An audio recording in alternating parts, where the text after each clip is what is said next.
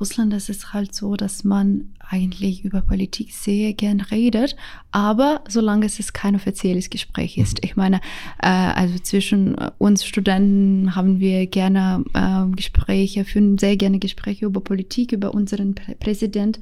Aber das Problem ist, dass man kann das nicht äh, während während unseres äh, Unterrichts erwähnen oder sogar hatte ich einmal die Situation miterlebt, ähm, als unser Professor ähm, an, an einer Universität in St. Petersburg gesagt hat, dass sie sind nicht erlaubt, über Nawalny zu reden.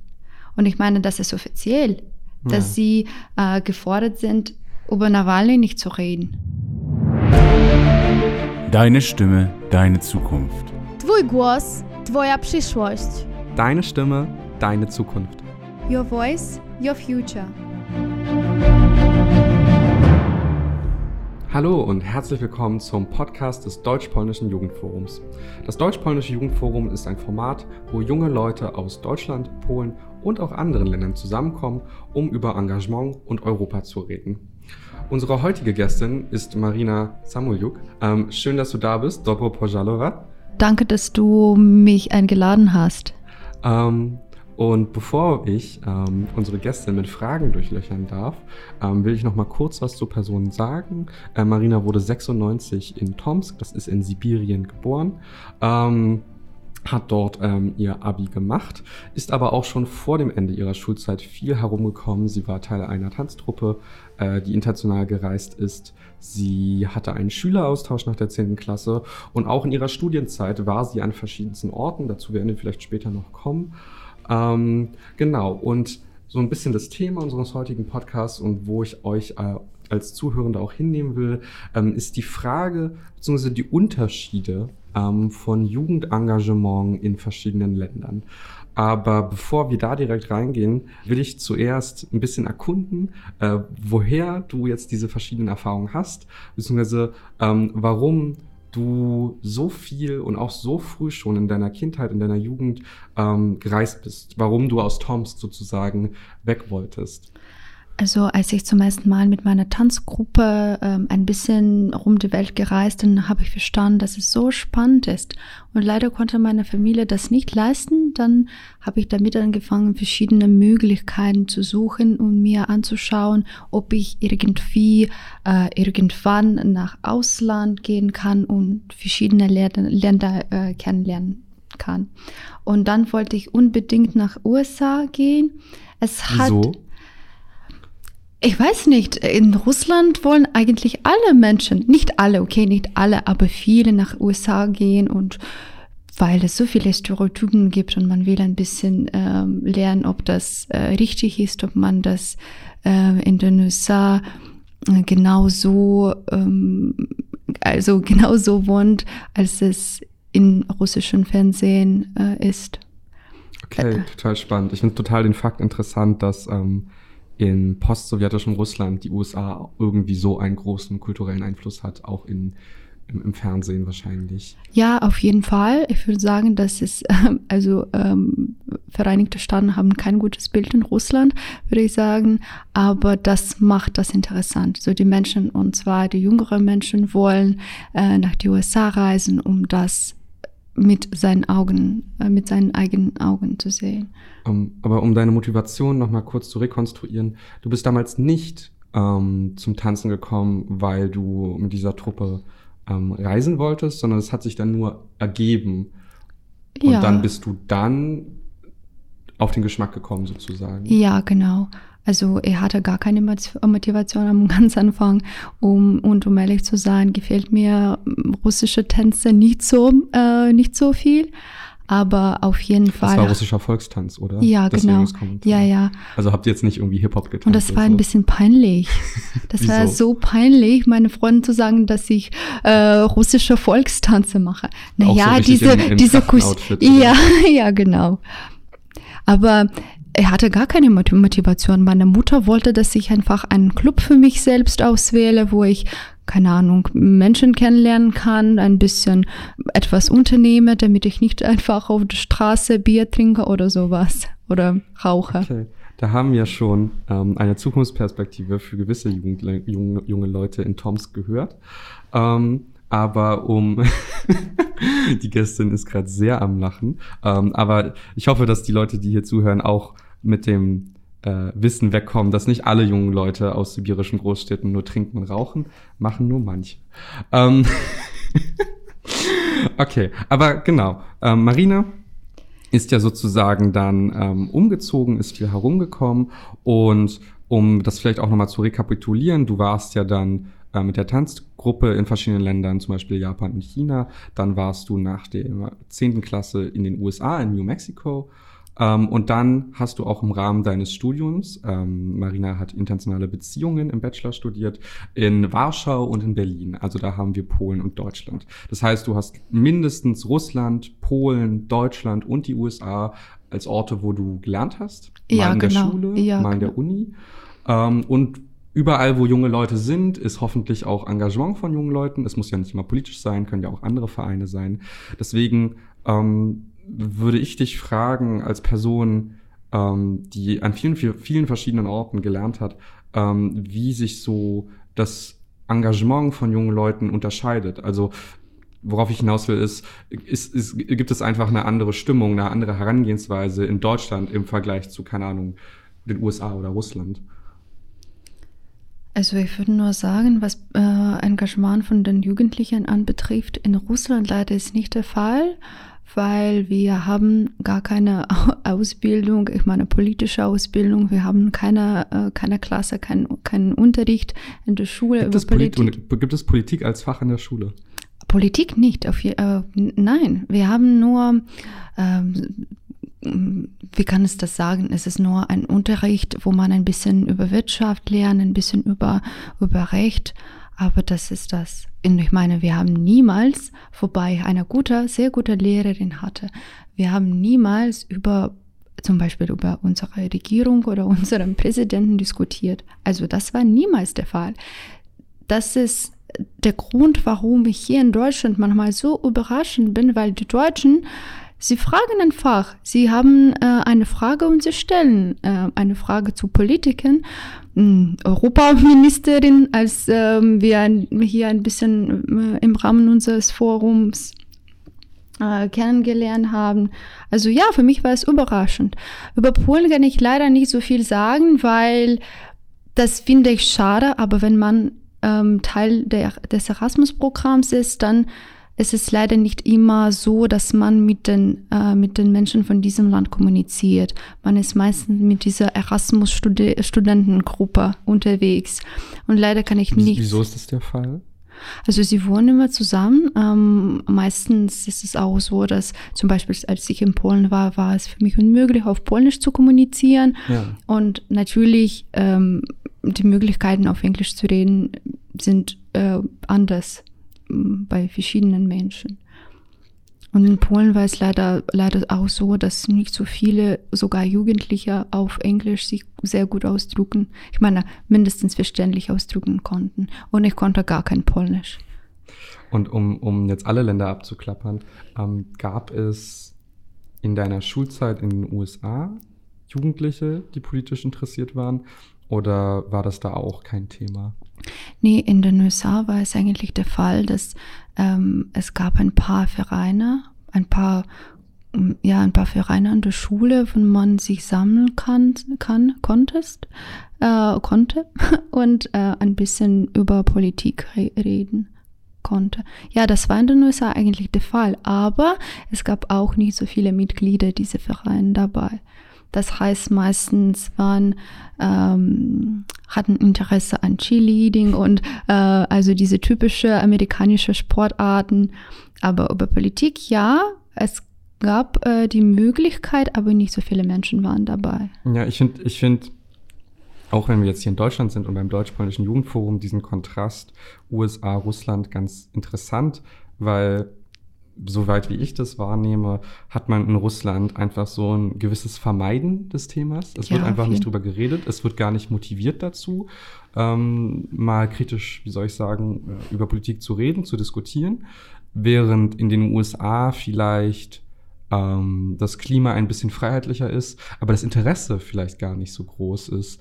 Ähm, und da vielleicht irgendwie die anders die Leute, wie soll ich sagen, oder jungen Leute abgelenkt sind und halt nicht diesen Drang haben, ähm, sich zu engagieren. Und dann gucke ich halt, ne, um jetzt wieder zurück nach Deutschland zu kommen, nach Deutschland vor allem auf so Bewegungen wie Fridays for Future. Und da hatten wir ganz viele SchülerInnen in Deutschland, ähm, die aus dem Nichts politisiert wurden. Und sowas habe ich halt zum Beispiel noch nie in dem Ausmaße weder in Deutschland noch in Russland gesehen.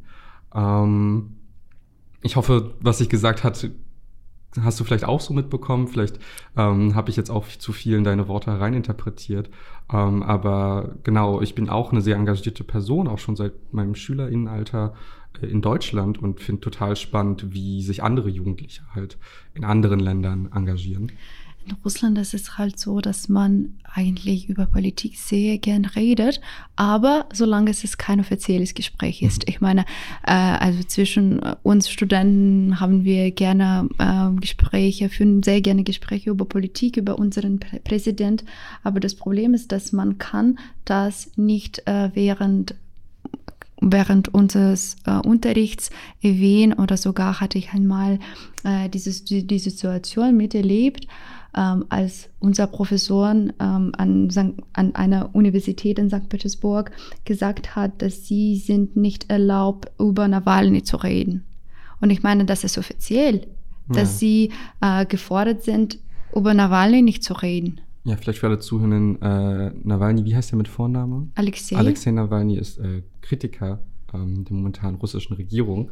Und ich glaube, das ist auch in Russland ein ganz heißes Thema.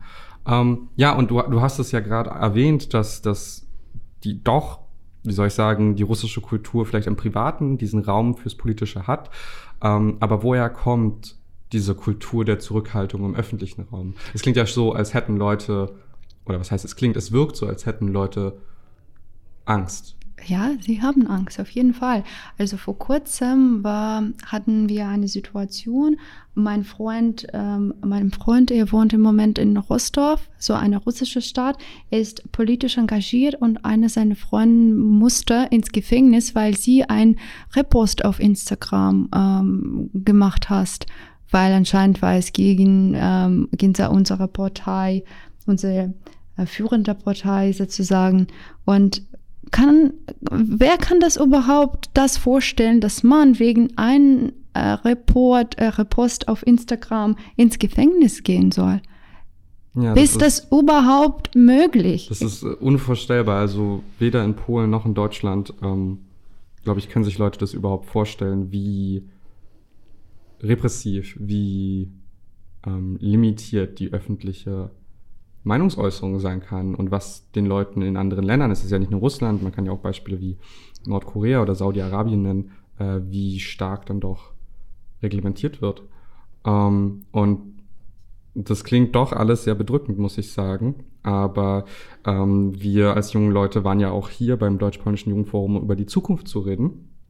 Äh, und ich würde sagen, auch wenn Russland nicht Teil der EU ist, ist es immer noch Teil Europas. Deswegen würde es mich natürlich auch dich als Russin interessieren, ähm, was für eine Perspektive du da siehst. Also denkst du, dass dort, wie soll ich sagen, einfach eine Chance ist, diese Kultur, äh, diesen momentanen Zustand der Repressalien zu ändern? Und wo siehst du da auch die jungen Leute?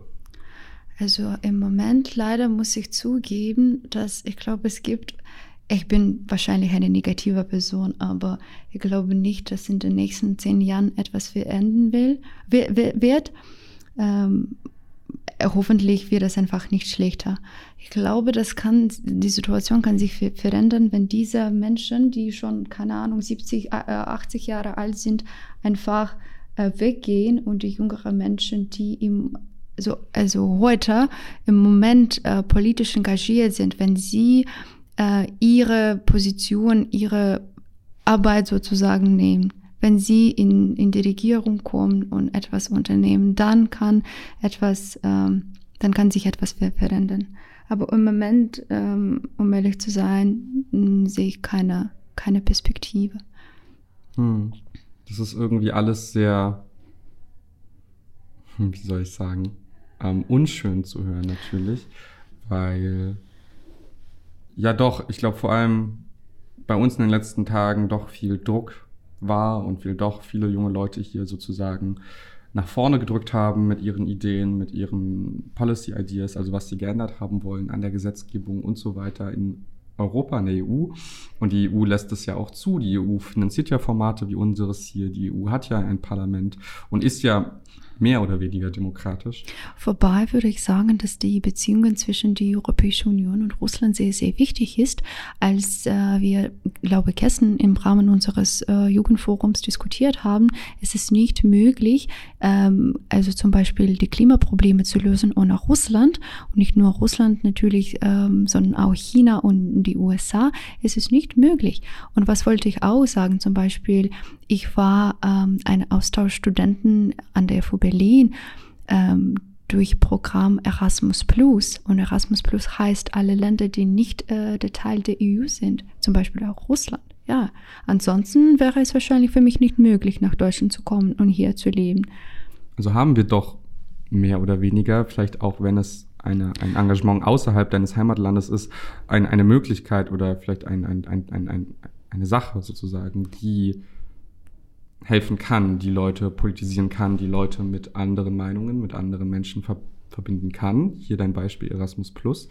Ähm, also um das irgendwie zusammenzupacken in einen kohärenten Gedanken, findest du es wichtig, dass die EU weiterhin mit Russland redet, weiterhin diplomatische Beziehungen hat, weiterhin auch in Kooperation mit Russland etwas wie Erasmus Plus anbietet.